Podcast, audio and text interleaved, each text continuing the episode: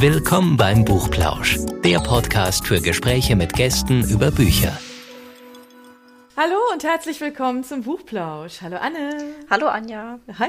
Wir sprechen jetzt gleich zum äh, Start in das neue Jahr. Es geht nämlich auch wieder tatsächlich ums Lesen eigentlich und ums schöne Lesen, um eine spannende Geschichte. Und ähm, wir haben dazu heute einen Autor und Regisseur zu Gast, ähm, der eigentlich aus einer ganz anderen Ecke kommt, nämlich aus dem Filmemachen, oder Andreas Simon? Das stimmt doch so, oder? Ja, hallo erstmal und das stimmt auf jeden Fall. Genau, ich mache seit, äh, ich klinge dadurch sehr alt, aber ich mache seit 23 Jahren Kinderfernsehen. Das klingt gar nicht alt. Ich finde es total spannend. Ähm, ja, du sagst jetzt Kinderfernsehen, aber wenn man deiner Vita ähm, glauben darf, dann äh, hast du ja auch ganz andere Sachen schon gemacht. Du warst ja schon in der ganzen Welt unterwegs, hast ähm, Dokumentarfilme gemacht und verschiedenste Themen aufgegriffen. Und ähm, es drängt sich so ein bisschen die Frage auf, wie kommt man denn dazu? Weil ich habe gelesen, dass du ja schon immer Autor werden wolltest, auch bevor mhm. du schreiben konntest. Und Filme machen ist ja dann doch ein bisschen was anderes. Wie, wie, war, wie muss man sich denn den Weg vorstellen? Wie bist du dazu gekommen? Also ich versuche es mal in wenigen Sätzen zusammenzufassen. Also ja, ich wollte als Kind wirklich Schriftsteller werden. Das war irgendwie so eine fixe Idee, ähm, die ich hatte. Also schon bevor ich schreiben konnte, war das ein Gedanke. Also ich weiß nicht genau, ob man sagen kann, warum, aber ich erinnere mich, dass ich von meiner Großtante ähm, Winnetou 1 geschenkt bekommen habe, was ja doch ein dicker Wälzer ist.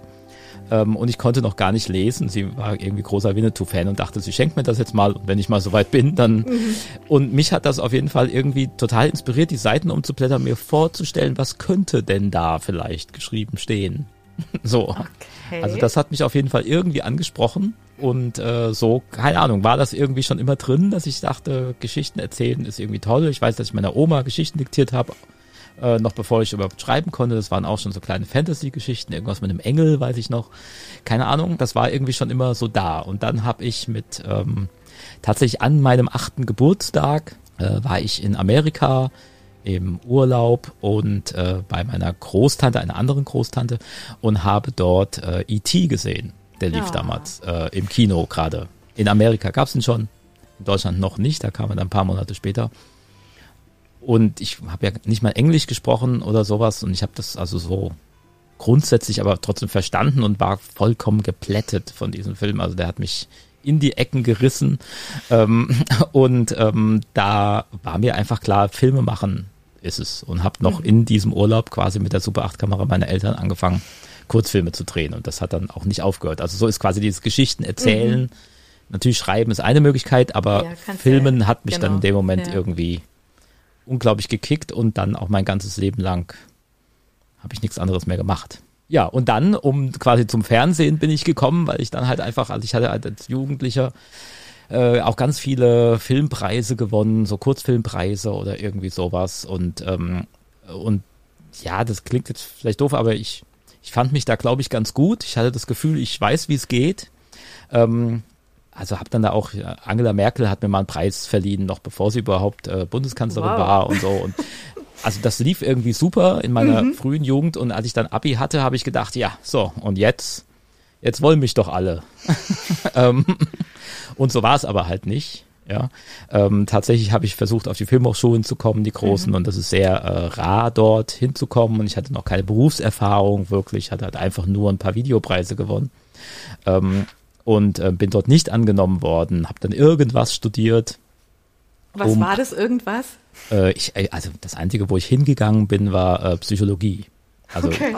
das war mein Nebenfach aber auch nur. Ja, da, da gab es ein paar ganz coole Kurse, die habe ich halt belegt. Also ich habe drei Scheine gemacht ähm, und ähm, wusste aber schon immer, dass ich das nicht abschließen würde. Also ich mhm. habe da auch da schon Sachen belegt, die irgendwas mit ähm, meinem jetzigen Beruf zu tun haben tatsächlich. Mhm. Also ähm, Wahrnehmungspsychologie oder sozioemotionale Entwicklung, was ja mhm. auch wiederum was mit Kinderfernsehen Klar. quasi zu tun hat. Habe ich sogar eine Arbeit über Kinderfernsehen geschrieben damals. Und ähm, und dann war es so, dass ich dann irgendwann mal einen größeren Preis gewonnen hatte, dann schon als Student.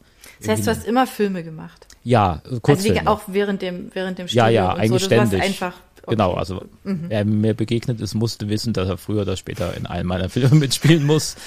Und ähm, dann habe ich irgendwie den Frankfurter Filmpreis, nannte sich das damals, gewonnen und so. Das war dann schon ein bisschen was an, Anerkannteres. Und ähm, da habe ich gedacht, ja, dann bewerbe ich mich doch jetzt mal bei allen Filmproduktionsfirmen so im Umkreis rund um Frankfurt, ob da nicht irgendeiner mich gebrauchen kann. Und da die sympathischste Firma, die quasi darauf reagiert hat, auf mein Anschreiben, ähm, das war die Firma BSB Film aus Wiesbaden, bei der habe ich Praktikum gemacht mhm. Und bei denen bin ich auch quasi hängen geblieben. Mhm. Also ähm, das ist die Firma, wo ich jetzt mittlerweile tatsächlich Geschäftsführer bin. 20 Jahre später. Okay. okay. und die machen halt Kinderfernsehen und so bin ich da halt reingerutscht. Okay. Also ist gar nicht unbedingt ähm, ein Studium so der notwendige Weg, um in den Bereich reinzukommen. Nee, gar nicht. Also wenn man beim Sender arbeiten möchte, also wer jetzt wirklich beim ZDF, da, da, da braucht man ein Studium einfach als Basis, ist auch egal, was man studiert hat, Hauptsache man hat studiert. Aber so im freiberuflichen Markt oder sowas ähm, gar nicht. Also die meisten, die ich kenne, sind da irgendwie Studienabbrecher oder ja, irgendwie da so reingestolpert. Also das war ja wirklich bei mir auch so. Das war halt einfach die haben damals äh, gerade für Tabaluga TV äh, mhm. Sachen gemacht und dort gab es eine Reihe, da wurden Träume von Kindern verfilmt. Ah. Also Kinder haben quasi an Tabaluga geschrieben, hallo, ich hatte diesen Traum. So. Und dann äh, haben wir daraus einen fünfminütigen Kurzfilm gemacht, so der dann im Rahmen von Tabaloga TV gesendet worden ist. Und da passte ich halt mit meinen Kurzfilmen, die ich zu dem Zeitpunkt halt gemacht hatte, dann nämlich auch eher so ein bisschen fantastische Kurzfilme ganz gut rein. Und deswegen wurde mir sehr schnell zugetraut, mach doch mal einen eigenen Film. Und so war ich quasi schon als Praktikant nach wenigen Wochen quasi äh, Autor und Regisseur meiner eigenen Kurzfilme fürs Fernsehen. Und so bin ich da halt wirklich, also wirklich reingeschlittert. Und dann bin ich da geblieben, weil ich die Leute mochte und ja. irgendwie hat es auch alles so funktioniert. Filme machen, also das hört sich jetzt so einfach an, aber ist ja tatsächlich auch, also nicht nur mit einem großen zeitlichen Aufwand äh, verbunden, sondern ist ja auch mit äh, finanziellem Aufwand verbunden. Und ähm, das ist ja immer so für viele ja auch ein großes Hindernis zu sagen, okay, ich habe zwar tausend tolle Ideen, aber eigentlich kann ich das gar nicht umsetzen, weil ich die finanziellen Mittel gar nicht habe. Also zumindest im Dokumentarfilm ist es so. Ähm, wie war das bei dir? Wie, wie hast du das gehandelt? Naja, also das, was ich dann da, diese Seite, die ich da kennengelernt habe, war ja die, ähm, die seriöse öffentlich-rechtliche Fernsehschiene. Mhm. So. Und ja. die ist ja ganz klar, also da ist es in der Regel eigentlich immer das gleiche Spiel. Der Sender hat eine Idee, was er gerne hätte und sucht jetzt eine Produktionsfirma, die das umsetzt. Mhm. Und dann wird das kalkuliert, was sowas zu kosten hat und dann bezahlt man das dann auch. Mhm. So. Also ähm, das ist ja ganz normal. Also mhm. meine eigenen Kurzfilme, die musste ich natürlich irgendwie selbst stemmen, aber wie gesagt, die habe ich, das hat dann auch nicht viel gekostet. Ähm, ich habe ja jetzt einen längeren Film gemacht, also einen langen Film gemacht, den habe ich selbst finanziert und das okay. ist so der Klassiker mit, ja, Bausparvertrag in Sand gesetzt, um einen Film zu machen. Das ist echt bitter. Weil es ist eigentlich, ja. ne, das ist so, ja, man weiß ja, dass es sehr aufwendig ist, aber irgendwie viel Geld ist dann dann doch nicht dafür da, auch nicht für, für große, wichtige Themen, ne, das ist so schon eher schwierig. Ja. Ähm, ja, okay. Ja, also das ist immer so, dass ähm, ich, ähm, genau, gerade durch diesen Film zum Beispiel, bin ich auch im Internet aufzufinden. Es gibt mhm. jetzt nicht so wahnsinnig viele Leute, die irgendwie äh, halt Science-Fiction und Fantasy-Filme überhaupt versuchen zu machen mhm. in Deutschland. Und dann gibt es natürlich immer mal wieder Leute, die sich auch beim Melden, auch irgendwie junge Autoren oder sowas, die ein Buch geschrieben haben oder eine Idee für einen Film haben. Aber das Problem ist halt, es ist, gibt ja gar keinen Mangel an Ideen. Also es gibt ja Mangel an Umsetzungsmöglichkeiten. Ja. Also viel lieber wäre es mir, es meldet sich mal jemand und sagt, ich habe überhaupt keine Idee, noch nie gehabt, aber, aber ich, ich aber ich habe Geld oder ich habe eine Idee, wie man einen Film finanzieren könnte, ja, ja wie man Geld besorgen kann oder ähm, ja sowas, äh, weil das ist das Schwierige. Und äh, das ist immer ganz schwer, auch allen Leuten zu vermitteln. Es geht gar mhm. nicht um die Idee. Davon gibt es sehr viele. Gehört es dann zu deinem Job auch, ähm, gerade so die, diese Geldgeber zu suchen, also Sponsoren zu suchen für Filmprojekte oder? Also glücklicherweise so nicht. Also okay. ähm, da ich eben also beruflich, also da, wo wirklich äh, dann auch mein tägliches Geld herkommt, eben äh, das öffentlich-rechtliche Fernsehen quasi ist, ähm, geht das einfach so diesen normalen Weg. Also da wird mhm. sich natürlich auch immer über Geld irgendwie gezackert, ähm, weil da gibt es natürlich auch immer zu wenig und sowas für das, was man, aber trotzdem ist das ein klarer Weg. Also mhm. und ähm, da gibt es klare Ansprechpartner und klare Regeln, an die man sich halten muss. Und ähm, Genau, anders halt jetzt eben, wenn man halt ein Projekt so bei, an der Seite macht. Also wie, dass man jetzt halt einfach sagt, man will jetzt aber mal einen Film machen, nachdem jetzt keiner gefragt hat. äh, weil man ihn halt einfach machen möchte. Und dann muss man halt gucken, wie. Und dann mhm. muss man halt alles machen, was es da so geht. Und das habe ich ja auch durchlebt. Also Crowdfunding, Filmförderung, alles äh, Selbstausbeutung, eben den eigenen, mhm. ähm, genau, eigene Rentensicherung, Crashen und sowas halt. War das dann auch ein Grund für deinen, ich sag jetzt mal, Medienwechsel? Weil ein Buch ist zwar jetzt auch nicht unbedingt mit einem Fingerschnips finanziert und erledigt, aber es ist halt doch schon was deutlich anderes als ein Film. Also tatsächlich ist das, ähm, das Buchschreiben hat natürlich den unglaublichen Vorteil, also hat zwei große Vorteile. A, genau, finanziell ist es klar, man muss halt seine eigene Zeit irgendwie finanziert kriegen, aber das war's dann auch. Und ähm, Vorteil zwei ist, man macht es ja auch alleine quasi. So, also den Großteil der Arbeit zumindest. Ähm, und ich weiß nicht, äh, kennt ihr das Berufsinformationszentrum? Sagt euch das was? Ja. Ja, also da, da mhm. wird man so als Jugendlicher irgendwie von der Schule aus immer hingeschleppt. Und da kam bei mir raus, damals, da war ich auch richtig beleidigt, ähm, dass ich Kindergärtner werden soll. Und ähm, damals fand ich es total blöd, wieso soll ich denn Kindergärtner werden? Ja, was eine unkreative Tätigkeit, keine Ahnung. Und ähm, dann später, so im Laufe meines Lebens, wo ich dann als Regisseur auch schon gearbeitet habe, ist mir klar geworden, dass ich eigentlich Kindergärtner geworden bin. Mhm. Weil das ist das, was ich eigentlich die ganze Zeit tue. Also die ganzen verschiedenen Charaktere von Schauspielern, von irgendwelche Stars oder was weiß ich und ihre, ihre Manager, aber auch äh, Kollegen und Kolleginnen, äh, wie auch immer, die alle unter einen Hut zu kriegen und dass die sich jetzt nicht aufessen gegenseitig. Ja. Das ist eigentlich mein Beruf geworden. Also das ist nicht immer nur kreativ, was man da macht. Das ist vor allem halt mit vielen Menschen auskommen. Ja. Und das finde ich schon auch sehr entspannend, dass das beim Schreiben, beim reinen Schreiben nicht unbedingt sein muss. Da muss ich das alles nur mit mir ausmachen. Ja, genau. Und natürlich dann auch irgendwie mit dem Verlag und mit dem Lektoriat und sowas. Aber ähm, das habe ich insgesamt doch als sehr viel angenehmer ähm, und fast schon meditativ jetzt wahrgenommen. Aber du hast gerade gesagt Kindergärtner. Ich meine, du hast ja, du hast ja viel Kinderprogramm ja mhm. auch ähm, schon gemacht. Was ist denn das Besondere? Was reizt sich denn daran, also für Kinder ein Programm zu machen oder Programme? Was ist es denn? Weil das ist ja auch, das äh, trifft ja jetzt auch für das Buch zu. Also es ist ja auch mhm. für Kinder in erster mhm. Linie. Ähm, was, was reizt dich daran? Also ich habe ja keine Kinder und ich möchte eigentlich auch gar keine. Ich habe immer gesagt, ich bin, äh, ich bin halt einfach ein Kind. Und das ist quasi das, was mich an dieser Stelle vielleicht auszeichnet. Ähm, also ich bin da meine eigene Zielgruppe. Also ich lese auch selbst gerne Kinderbücher bis heute. Also das jetzt ganz unabhängig auch davon, dass ich jetzt dieses Buch geschrieben habe, habe ich auch davor einfach immer wieder gerne Kinderbücher gelesen. Ähm, ich habe auch nie verstanden, warum nicht. Und ähm, also das ist schon mal so das, das Grundsätzliche. Ich, ähm, ich sehe da jetzt so den ganz großen Schnitt nicht. Mhm. Ähm, was jetzt die Arbeit mit Kindern ähm, jetzt im Fernsehbereich auch mhm. betrifft, also da ähm, ist ja mein Hauptprojekt, was mich jetzt die letzten Jahre äh, begleitet hat, ist Dein Song. Das mhm. ist ja eine äh, Kinderkomponisten-Nachwuchssendung, äh, in der es also ums Songs machen geht, ums Komponieren. Ähm, also eine Reality-Sendung, so, mhm. ne? nicht fiktiv.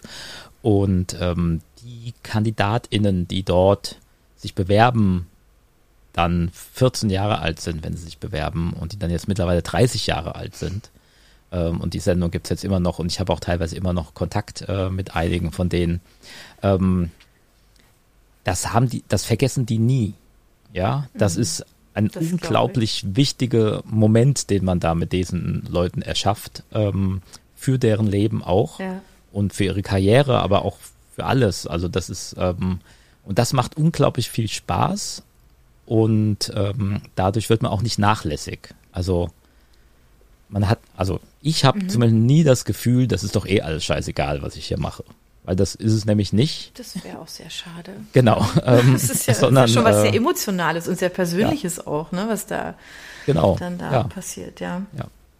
Und das macht einfach auch sehr viel Spaß. Und weil ich halt selbst auch ein Kind bin, deswegen habe ich auch kein Problem mit denen. Also man sagt ja immer, man soll ja Kindern auf Augenhöhe begegnen. Das ist insofern gar kein Problem. Gar kein Problem. ich verhalte mich einfach ganz normal, würde ich sagen. ja. Ich glaube, das ist dann auch ganz wichtig, weil so als Kind, wenn man ein Kinderbuch liest, dann merkt man total oft, wenn der Autor eigentlich nur belehren wollte und so eine Message mir aufs Auge drücken wollte und fühlt man sich einfach nicht ernst genommen und das sind dann halt auch keine guten Kinderbücher.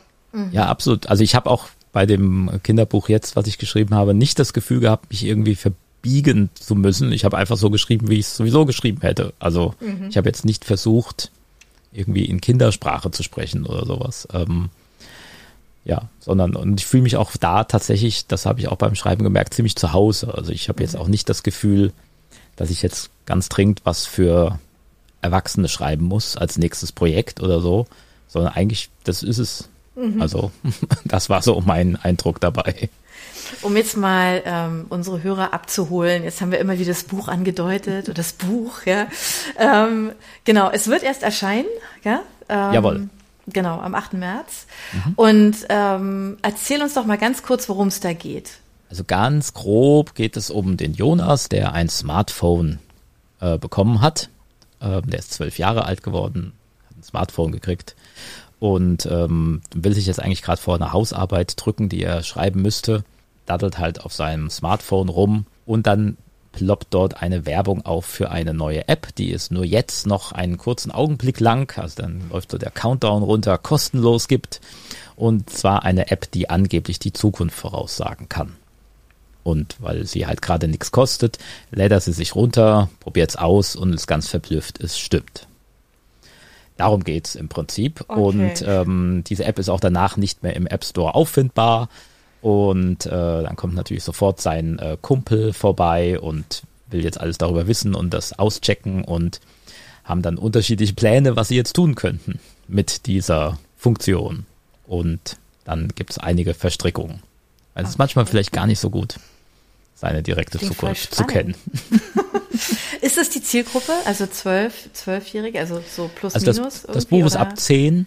Mhm. Genau. Ähm, wie gesagt, ich habe es einfach geschrieben. Ich hatte jetzt nicht so richtig vor Augen, ähm, für wen das jetzt unbedingt sein muss, weil mhm. ich sehe das für mich irgendwie freier. Ähm, also ich würde es auch mhm. lesen. Ähm, also deswegen meine ich ja, ähm, ja, so bin ich quasi daran gegangen. Ähm, genau, aber ab 10 ist es jetzt offiziell eingestuft. Ähm, es erscheint beim Verlag in der Super Lesbar Reihe. Mhm. so heißt das, es kriegt so einen Super Lesbar Aufkleber. Das äh, bedeutet quasi, dass auch ähm, äh, Kinder, die sich mit dem Lesen ein bisschen schwer tun mhm.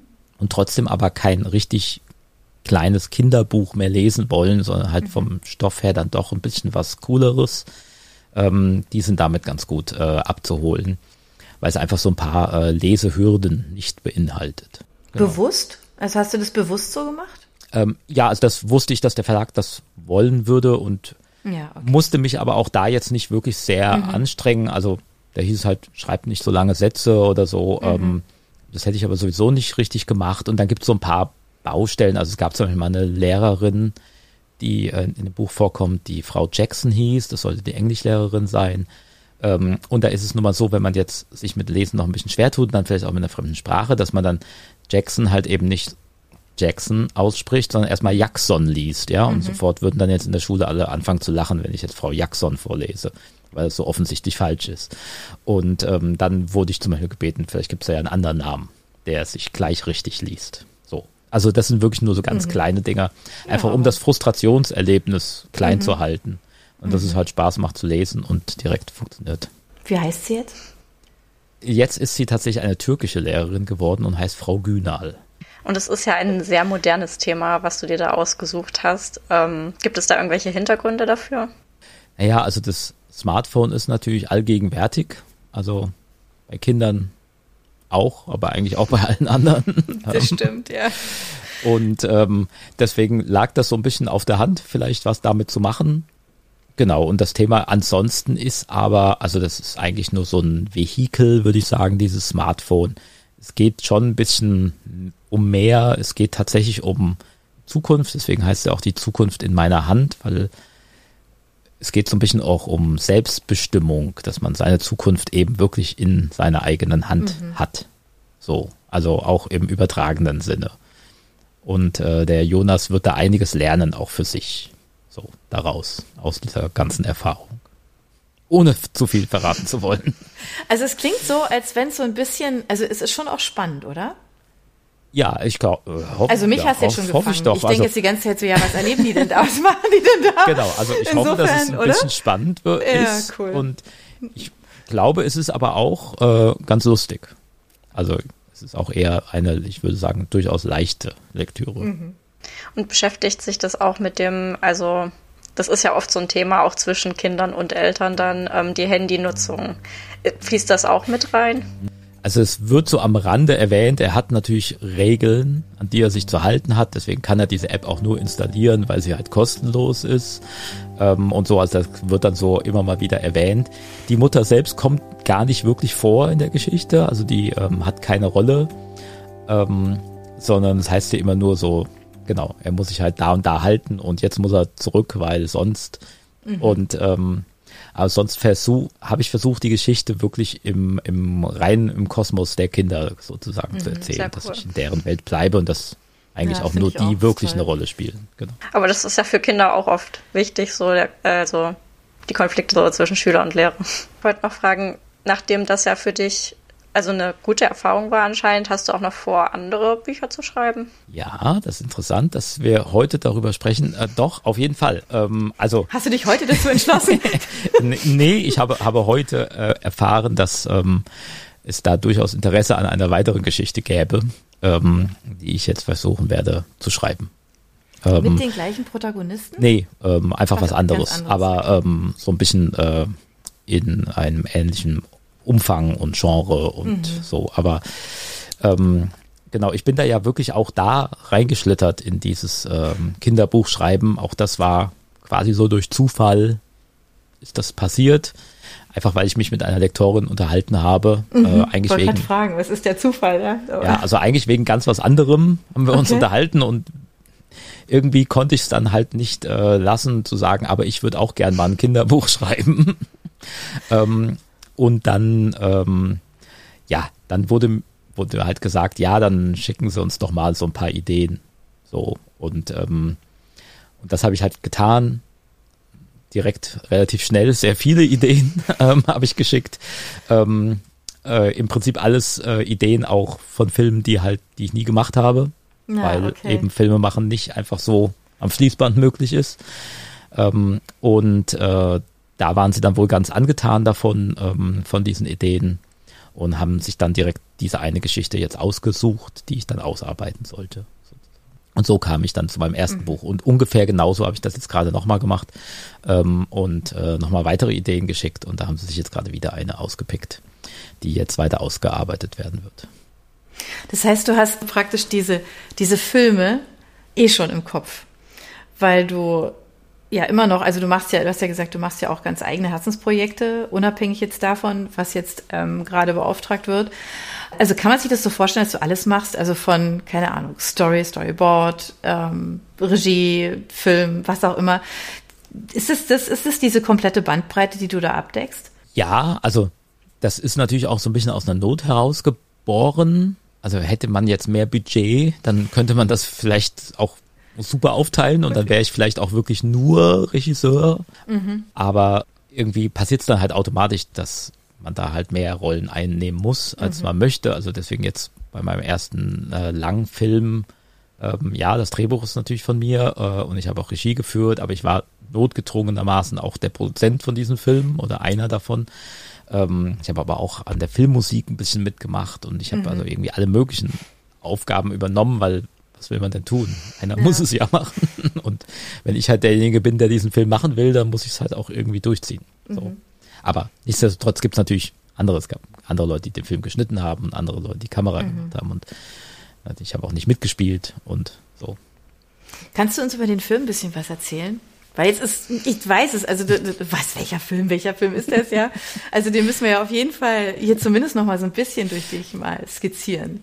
Ja, das, das ist ja auch das Verrückte. Ähm, der Film ist seit Ewigkeiten in der Mache, weil das mhm. einfach ganz lange gedauert hat, ähm, aus diversen Gründen, vor allem aus äh, Mangel an Geldgründen. Ähm, und jetzt kommt er gleichzeitig mit dem Buch auch raus. Also das ist jetzt halt irgendwie crazy. Also da weiß ich auch überhaupt nicht, worauf ich mich jetzt fokussieren soll. Wovon erzähle ich jetzt eigentlich? Also der wird am 17. März äh, okay. auf DVD erscheinen. Okay. ähm, also das heißt wirklich gerade mal eine Woche nach meinem Kinderbuch, was rauskommt. Ähm, also man muss das quasi auch gleichzeitig jetzt mhm. äh, bewerben, obwohl es ganz was anderes ist. Also mhm. ähm, genau, der Film heißt T gleich E durch X zum Quadrat was schon mal ein sehr komplizierter Titel ist. Ähm, aber der Gedanke war, wenn man ihn sich einmal gemerkt hat, dann kann man ihn, hoffentlich. ja. Ähm, es geht genauso wie in meinem Kinderbuch auch, es geht um Zeit. Es geht äh, also auch äh, ein Spiel mit äh, Zeit und mit der Zukunft und behandelt also quasi so ein bisschen vielleicht sogar grundsätzlich ähnliche Themen ist aber für Erwachsene, also der ist jetzt, äh, hat eine FSK-Prüfung ab 16 sogar, was mich gewundert hat, muss ich gestehen. Okay. So schlimm ist er nicht, würde ich sagen. Also ich hätte eher mit 12 gerechnet. Ja. Aber okay. ähm, er ist jetzt ab 16 und da geht es um einen äh, Cutter, der fürs Fernsehen einen Film schneidet und währenddessen das Gefühl hat, beziehungsweise es bestätigt sich dann auch, dass sich sein Leben alle paar Minuten wiederholt. Ähm, und zwar nicht nur einfach wie bei, ähm, wenn man das aus anderen Zeitschleife-Filmen kennt, mhm. ähm, also äh, und täglich grüßt das Murmeltier. Täglich grüßt das Murmeltier zum Beispiel.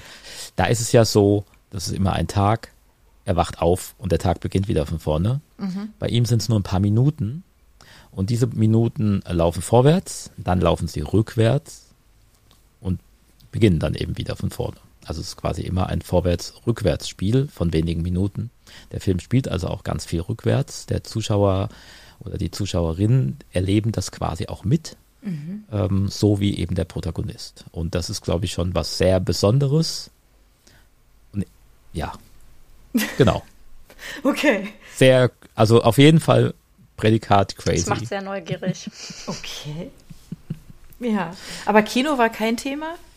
Ah ja, Kino wäre natürlich gerne ein Thema gewesen. Und mhm. äh, rein theoretisch ist er auch ein Kinofilm. Äh, also rein technisch gesehen könnte man ihn jederzeit im Kino zeigen. Er lief ja auch, er lief auf Festivals überall. Ja, okay. ähm, tatsächlich auch wirklich sehr gut.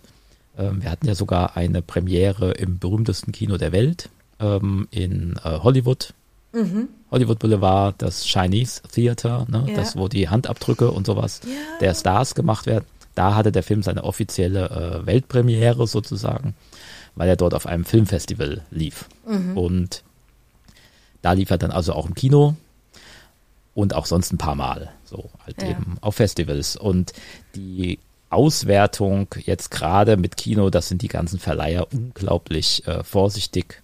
Mhm. Kino ist eh so ein bisschen auf dem absteigenden Ast ähm, und dann noch so ein kleiner Independent-Film, der wenig gekostet hat, äh, der auch noch so ein bisschen schwierig vielleicht ist. Also da muss man schon auch wirklich sich drauf einlassen wollen. Mhm. Ähm, das ist also jetzt keine Mainstream-Komödie, die man mal eben so gucken kann oder sowas, ähm, sondern das ist halt eben eher so ein bisschen sich mal auf ein Filmexperiment einlassen. Ja, und da waren einfach alle zu zögerlich. Also, mhm. genau. Und deswegen gibt es jetzt sozusagen die nächste Verwertungsart, ähm, die jetzt möglich ist. Es wird ihn auf DVD geben, wenn das läuft, vielleicht auch noch auf Blu-ray. Mhm. Und parallel dazu kann man ihn eben streamen. Das okay. kann man auch jetzt schon tatsächlich. Ähm, bei Maxdome habe ich jetzt gesehen, gibt es ihn schon. Mhm. Da wird es wahrscheinlich bei so ein paar anderen Streaming-Portalen, kann man ihn kaufen oder mhm. leihen. Genau. Hattest du das einkalkuliert? Weil du jetzt gerade sagst, ja, es ist so ein bisschen so, ne? Also verrücktes Thema, das ist crazy, ja. Hattest du das einkalkuliert, dass es nicht ja. groß in die Kinos kommt? Ja, ja, also das, also dass das jetzt nicht irgendwie Star Wars ist, das war von Anfang an klar. Also okay, ähm, das andere Extrem wahrscheinlich. Ja, es gibt ja manchmal auch so ein paar Filme, die auch, auch preiswert produziert sind. Also gerade im Horrorbereich gibt es das mhm. Ja, wo man schon auch groß denken darf, weil das mhm. durchaus auch möglich ist, obwohl der Film gar nicht so viel gekostet hat, ähm, dass er aber ein ganz großes Mainstream-Publikum auch erreichen kann. Das ist, geht schon.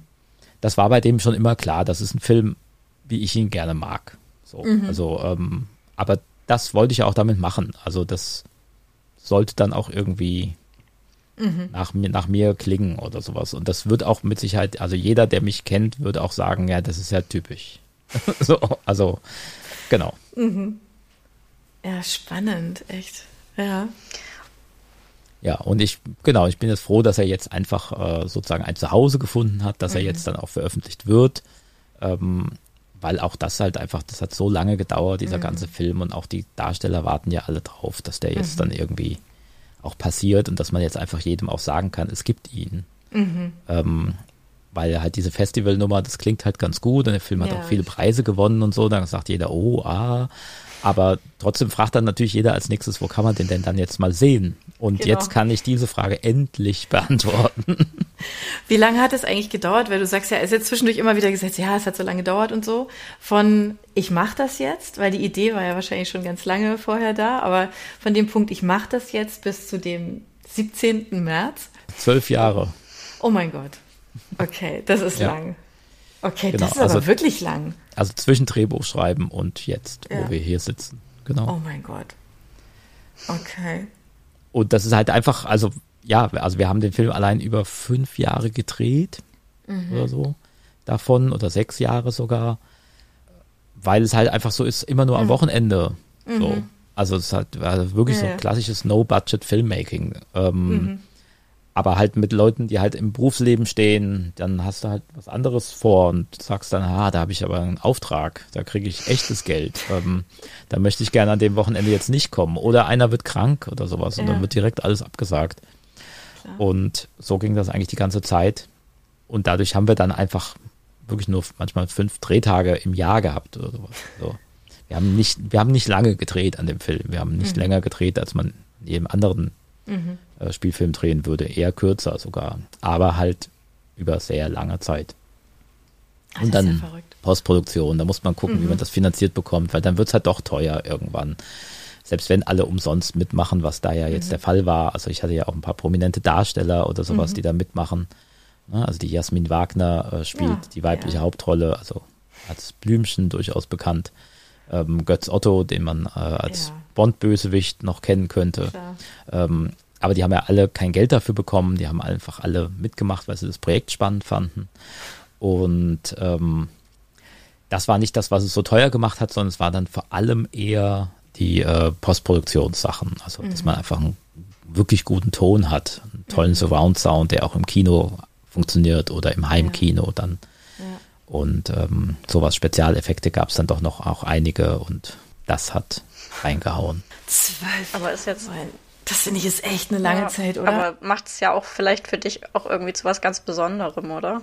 Wenn du da so lange mit beschäftigt warst. Ja. Und vor allem zum ganz besonderen Action, ja. was ich jetzt endlich dran machen kann. Ja, also dass man da, dass man über so eine lange Zeit nicht dem Ganzen erliegt, ne, sondern dass man, dass man da dabei bleibt. Also alle, dass du auch alle bei der Stange halten konntest. Das ist ja, ja schon auch, also Respekt, ja. Ja, ja, ich, also ich, wir hatten so eine ähm, teaminterne Premiere, also da haben wir da mal uns einen Kinosaal gebucht und ich habe den Film allen gezeigt, die da mitgemacht haben und so. Und da habe ich in meiner Rede auch äh, da deutlich Danke dazu gesagt zu diesem Thema, dass eben die nicht alle abgesprungen sind. Mhm. Also es mhm. hätte ja jetzt auch sein können, dass jetzt gerade jetzt Jasmin Wagner hat tausend andere Sachen zu tun. Mhm. Ja, hat jetzt irgendwie mehrere Fernsehsendungen, die sie gerade macht und ein neues Album und äh, geht auf Tournee und keine Ahnung dass die einfach sagt, ja, sorry, also ich kann jetzt einfach nicht mehr jetzt, ja, ich habe jetzt hier jahrelang mit dir hier immer wieder versucht, Termine zu finden und jetzt lass mich aber mal in Ruhe. Ja. Ich hätte sogar verstanden. Ja, ja, ähm, ja, Und da bin ich schon wirklich sehr dankbar, dass ich da quasi ein Team hatte, was mich eben mhm. nicht verlassen hat. Und deswegen kann ich jetzt auch einfach sagen, wir haben es geschafft, wir haben es durchgezogen. Es gibt auch ein ganz tolles Making-of, was dann auch auf der DVD äh, sein wird, was diese Geschichte versucht, so ein bisschen nachzuerzählen. Mhm. Ähm, und das ist einfach schon so einfach eine ganz tolle Sache, dass das geklappt hat, also auch von den Menschen her. Toll. Wir sind ja jetzt hier in einem Podcast mhm. und du hast ja auch einen. Mhm. Das, also ich meine, das gehört ja dazu, oder? Dass wir uns über Podcast auch austauschen, wenn wir schon mal jemanden haben vom Mikrofon, der auch einen hat, ja, oder Anne? Also wir hatten ja schon ab und zu Podcast. Ja, genau. Und Ja. das müssen wir doch immer dann machen, oder? So quasi so unter Podcastern, ja. Ähm, was ist denn deine Idee für deinen Podcast? Weil ich finde, also wenn man jetzt den Namen zumindest zuerst mal hört, dann klingt er ein bisschen sperrig. Und da scheint sich ja aber auch wieder was ganz Besonderes dahinter zu verbergen. Für die unter unseren Hörern, die ihn noch nicht kennen, was ist denn die Intention für deinen Podcast? Also die, auch die Geschichte von meinem Podcast ist eine sehr lange, Okay, okay. Dann her damit. aber ich fasse auch das ganz kurz zusammen. Die, ähm, ich weiß es nicht genau, wann war das die erste große Podcast-Welle, wo das so richtig losging. Das war 2007 oder sowas. Ja, so da, langsam, ja. also stimmt, da, ja. da habe ich so das erste Mal, glaube ich, was davon gehört. Ähm, und da habe ich meinen ersten Podcast gemacht. Und zwar ähm, bei mir in der Küche einfach eine Folge aufgenommen, weil ich das einfach so cool fand. Ich kann jetzt irgendwas in mein Mikrofon babbeln und dann hau ich das raus und dann ist das einfach da, so ohne dass da jetzt irgendwie eine Redaktion vorher sagt, ja, das kannst du doch so nicht machen. Ja, und dann habe ich halt eine total bescheuerte Folge gebaut, wo dann auch zwischendrin irgendwie, keine Ahnung, ich mir einen Kaffee mache oder ähm, dann auch äh, mir eine Pizza geliefert wird oder so und das hört man dann auch und keine Ahnung. Also es war irgendwie so ein bisschen, es hat total viel Spaß gemacht und damals habe ich dieses Ding äh, Neurotainment Podcast genannt. Ähm, und einfach weil ich das Wortspiel so aus Neurologie und Entertainment und sowas ganz lustig fand und hatte dann immer so diesen Claim Unterhaltung fürs Unterbewusstsein ist das jetzt hier ähm, und habe eigentlich in jeder Folge einfach nur gemacht, worauf ich Lust hatte. Was das- muss man sich darunter vorstellen? Also das war dann so eine Mischung, also das waren dann mal ganz seriöse Inhalte, sage ich mal, wie dass ich zum Beispiel äh, den Autor Wolfgang Holbein, sagt euch, äh, stimmt was, den habe ich zum Beispiel getroffen und interviewt ähm, und äh, ihn dann auch auf einer Lesung besucht, die er dann äh, gemacht hatte. Dann driftet das aber zum Beispiel ab in eine Art Hörspiel. So, also dass dann ähm, auf dieser Lesung quasi plötzlich ähm, eine Art Erdbeben gibt ähm, und dann äh, irgendwelche Monster aus der Unterwelt kommen und Wolfgang Holbein entführen. Ähm, und ich selbst äh, lande mit meinem Mikrofon irgendwie so in diesem Erdbeben quasi in so einer Erdspalte und bin dann da gefangen. Und die nächste Folge spielt dann nur in dieser Erdspalte, wo ich dann da sitze mit meinem Mikrofon und denke, ja, scheiße, das war's jetzt hier mit mir und ich verabschiede mich ich sozusagen von der Welt, äh, fange dann da auch unten an, irgendwie dann zu singen und ähm, so in Selbstmitleid zerfließend. und so, also irgendwie habe ich halt quasi mir alles in diesem Podcast erlaubt, was man darf oder auch nicht darf, weil also alles, was ich halt lustig fand. So. Ähm, und das war damals auch ziemlich erfolgreich, weil, also ich kam dann auch in die Podcast-Charts damals, weil damals gab es ja auch noch nicht so viel, muss man sagen. Also da hat allein diese Vorreiterposition schon geholfen. Ähm, und habe unglaublich viel super Feedback bekommen. Es ging immer bei mir um den Sinn des Lebens. Ähm, ich habe immer alle Leute nach dem Sinn des Lebens gefragt, wenn ich mich mit Leuten unterhalten habe. Ähm, damals habe ich dann von einem äh, Comiczeichner äh, ein Heft geschickt bekommen mit handgezeichneten äh, Comics über den Sinn des Lebens, die er quasi in Inspiration an meinen Podcast.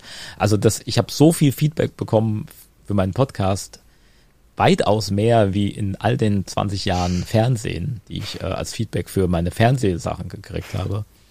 Ähm, Ja gut, das ist ja auch anonymer, muss man ja ehrlicherweise sagen, ne? Das ist Ja, ja, wer, genau. wer weiß denn schon, wer hinter Genau. diesen ganzen Produktionen steckt? Ne? Genau, Wenn du da genau. selber vor Mikrofon sitzt, dann bist du ja da. Also du bist ja irgendwo, ja, bin, ich bin direkt im Ohr bei Nahbar, jemandem, ja. ganz, ganz Ja, nah dabei, genau. als will ich Ja. jemandem ins Ohr flüstern. Das ist ja auch eine ganz Genau. intime Angelegenheit. Ansonsten, wenn das nicht der Kopfhörer wäre. Und, ähm, und das hat einfach sehr viel Spaß gemacht. Und deswegen, seitdem bin ich quasi Podcaster und äh, habe aber dann auch zwischendrin mal eine ganze Weile ausgesetzt, äh, weil ich zu viel zu tun hatte. Und jetzt gerade wieder äh, begonnen. Jetzt bin ich wieder im, das jetzt dritte, vierte Jahr? Jetzt wieder im vierten Jahr, genau, seitdem ich wieder angefangen habe damit. Und es geht im Prinzip um Kunst und Kreativität. Das ist so der allgemeine äh, Deckel darüber. Ähm, ich habe es jetzt äh, ein bisschen umgetauft, sozusagen die Kunsttankstelle. Also ähm, wenn du ein bisschen Inspiration suchst und einfach mal äh, schauen willst, was gibt's denn so in den Köpfen von Kreativen, ähm, dann kann man da mal reinhören. Das klingt auch richtig schön, ja. Und wir kennen die Situation ja auch, ne? Genau. ja, genau. Aber wir haben auch so einen gemeinsamen Deckel, Anne. Gell? Unser gemeinsamer Deckel ist die, sind die Bücher, also mhm. über die wir uns ja immer unterhalten. Also jetzt nicht nur ausschließlich über deins, was du schreibst, sondern wirklich tatsächlich auch, was du liest. Also das ist ja mal so der gemeinsame Nenner unserer, unserer lieben Gäste, ähm, dass alle ja irgendwie gerne lesen und sich inspirieren lassen, ähm, auch gerne Podcast hören oder Audiobooks. Und ähm, so gegen Ende eines Gespräches fragen wir deshalb auch immer wieder, was liest du denn eigentlich so?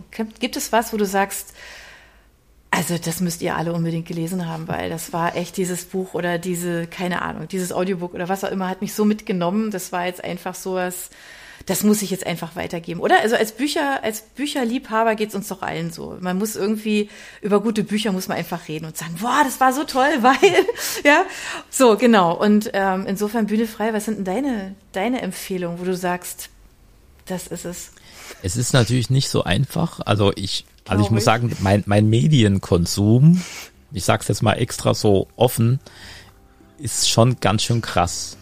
Also ähm, ich äh, gucke sehr viele Filme, gucke sehr viele Serien, ich höre unglaublich viele Podcasts, auch bei jeder Gelegenheit, also quasi rund um die Uhr.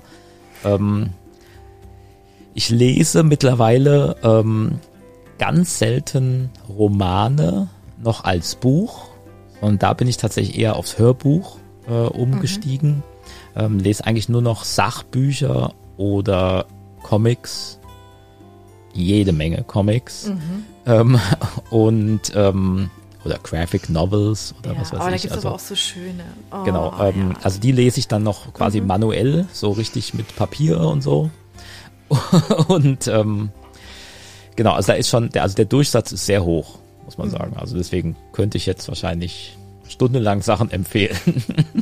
Also wir nehmen Aber, so ein paar, so eine bunte Mischung, weil äh, was wir schon mal ganz lange nicht mehr hatten, ist tatsächlich sind Hörbuchempfehlungen. Also ähm, ich empfinde ja Hörbücher, empfinde ich ja wirklich, also ich sage dann auch immer, ich habe das Buch gelesen, weil ich empfinde das trotzdem als Lesen irgendwie, weil es mhm. ist ja eine ungekürzte Lesung, also da kommt ja, ja eigentlich das Geschichtenerzählen her, also noch bevor mhm. es die Schrift gab, wurden ja Geschichten erzählt. Also eigentlich, das ist eigentlich die Urform. So soll das sein. Also ähm, deswegen habe ich jetzt nicht das Gefühl, dass, dass das jetzt irgendwie eine Fall ist, ne? ja. falsch ist oder sowas. Mhm. Ja, genau. Ja. Ähm, also da, aber ich schaffe es halt quasi durch den Hörbuchkonsum einfach auch sehr viel mehr Bücher quasi zu lesen, als ich sonst hinbekommen würde. Also ich lese zum Beispiel das Lebenswerk von Haruki Murakami, von äh, Stephen King. Ich habe alle James Bond äh, Bücher, äh, alle Sherlock Holmes. Ähm, ich habe äh, alles von Walter Mörs, äh, aber auch alle Harry Potters oder was weiß ich. Damit hat's angefangen. Das waren mhm. tatsächlich meine ersten Hörbücher, die ich wirklich gehört habe.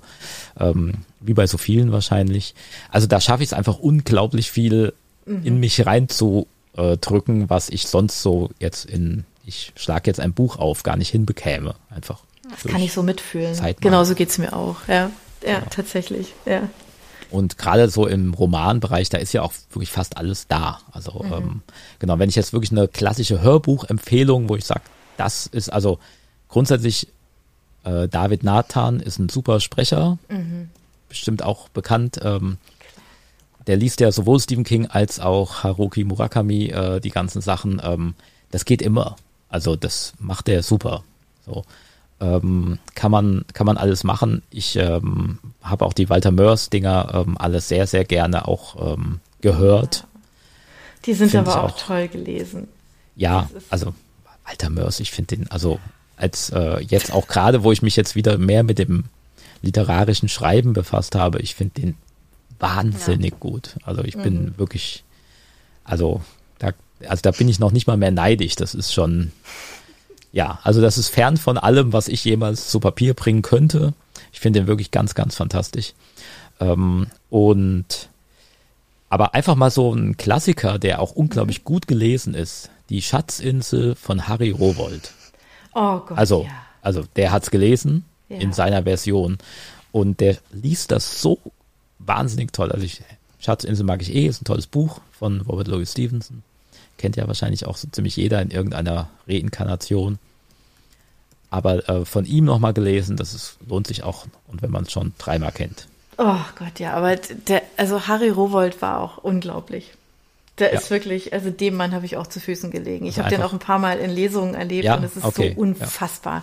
Der Mann ist einfach so, ja, weil er ja auch so viel übersetzt hat, mhm. was ja mhm. eigentlich als nicht übersetzbar galt. Der war ja unheimlich fit, also ähm, in, in englischen Slangs auch so verschiedene, so, der hat ja so viel, so viel drauf gehabt und es war, ja, ich erinnere mich noch an jede einzelne Lesung mit ihm. Es war zum Niederknien, also es war einfach unfassbar gut, ja. Ja, und das stimmt. Wo, wo ich gerade dabei bin, äh, weil wir ja auch über meinen Film gesprochen haben mhm. und Götz Otto äh, spielt da ja mit. Mhm. Und äh, so habe ich den ja quasi auch gekriegt. ich habe nämlich, ähm, also wir kommen beide aus der gleichen Kleinstadt tatsächlich. Äh, ah, das ist okay. so ein gemeinsamer Nenner, den wir haben. Und ich habe zu dem Zeitpunkt, als ich ihn gerade angefragt habe, ähm, von ihm als Hörbuch Die Zeitmaschine gelesen, äh, mhm. gehört. Ja. Jetzt habe ich es auch schon wieder gesagt. Also ähm, Götz Otto liest äh, H.G. Wells Die Zeitmaschine. Das ist auch ganz, ganz toll. Super spannend, äh, auch und sehr gut gelesen von ihm. Und da habe ich dann halt auch ihm in meinem Anschreiben war das so, guck mal, ich habe jetzt gerade hier die Zeitmaschine von dir gehört und ähm, jetzt will ich da mit dir so einen Zeitreisefilm machen und so. Das ist doch ein Zeichen. Guck mal, wir kommen beide aus dem gleichen Ort. Das, das will uns was sagen. Und äh, so ungefähr habe ich ihn dann auch dazu gekriegt, ähm, ja, dass er cool. da tatsächlich da mitgemacht hat. Wer hätte da Nein sagen können? Wer hätte da Nein sagen können? Ich finde auch, das hätte er gar nicht tun können. ja, cool. Genau, also das ist so ganz grob. Mhm. Ja, Comics, André Franquin, äh, Spirou und Fantasio, das sind äh, die größten, die größten.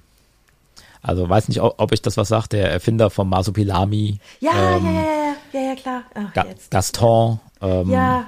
Da habe ich auch Ach, das Z in meinem Namen her. Also Andreas Z. Simon ist eigentlich, äh, basiert das auf dem Zyklotrop. Das ist der Bösewicht bei den Spiro und Fantasio Comics. Ähm, Ach, und ähm, aber Gaston ja, ist ja auch. Also die, ganz fantastisch. Das, das eine kenne ich jetzt nicht, aber Gaston natürlich schon, ist ja klar. Ja, genau. Also das sind äh, wirklich auch so meine ja. Lieblingscomics und Großartig. ganz, ganz, ganz große Werke. Ja. Meiner Meinung nach. Stimmt, finde ich auch, ja. ja. Oh, das nehmen wir auf jeden Fall mit rein. Also ähm, das ist ähm, eine große Inspiration, ja. Also ähm, ja, sehr, sehr gerne. Ja. Schön. Du hast gerade eben noch gesagt, dass du selber auch ganz viele Podcasts hörst. Ähm, mhm. Was ist denn aktuell dein Lieblingspodcast? Das kannst du jetzt bestimmt nicht sagen, der Lieblingspodcast. Aber sag uns drei, dann ist es vielleicht einfacher. Also ja, also ich switche immer wieder. Also seitdem mhm. ich jetzt so angefangen habe mit dem Schreiben, habe ich angefangen, ganz viele ähm, Podcasts über das Schreiben mhm. auch äh, zu hören. Da gibt's ja auch einige. Ich bin auch ähm, großer Fan von, äh, wenn vorhanden, so Verlagspodcasts.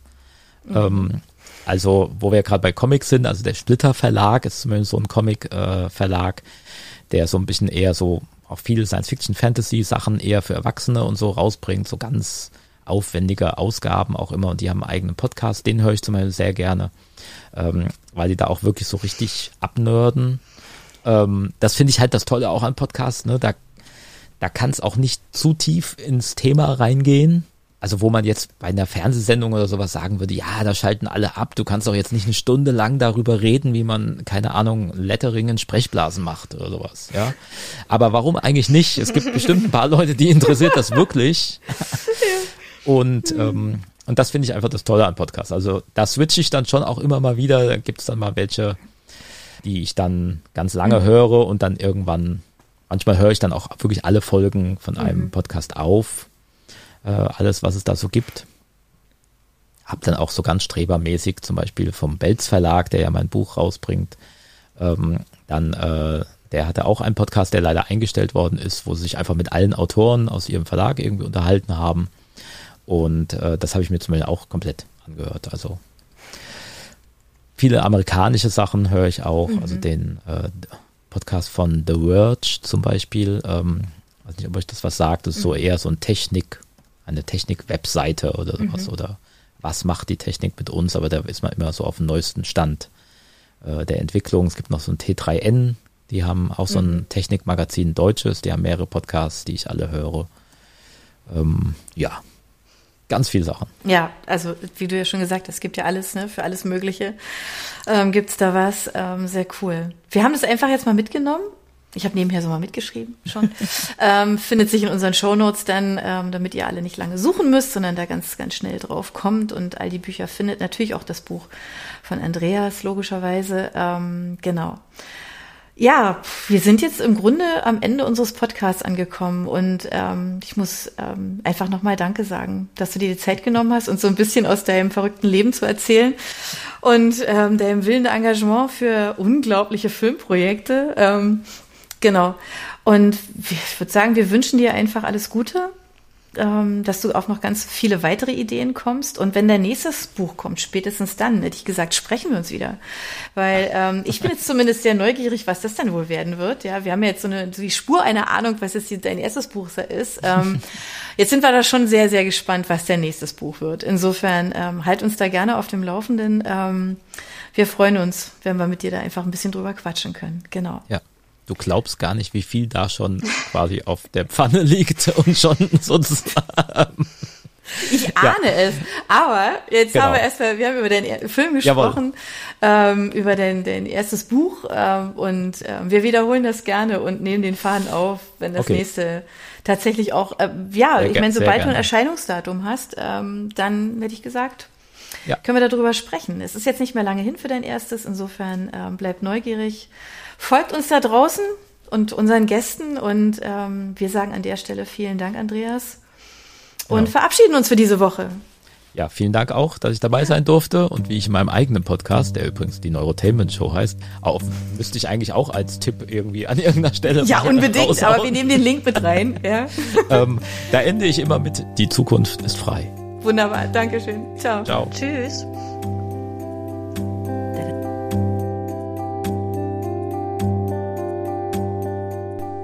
Für unsere Buchplauschhörer haben wir übrigens noch etwas ganz Tolles.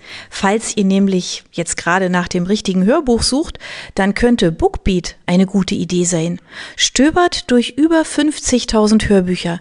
Entdeckt Bestsellerlisten, die Hörbücher von DP natürlich auch, oder lasst euch ganz persönliche Empfehlungen geben. Ihr wollt das einfach mal ausprobieren?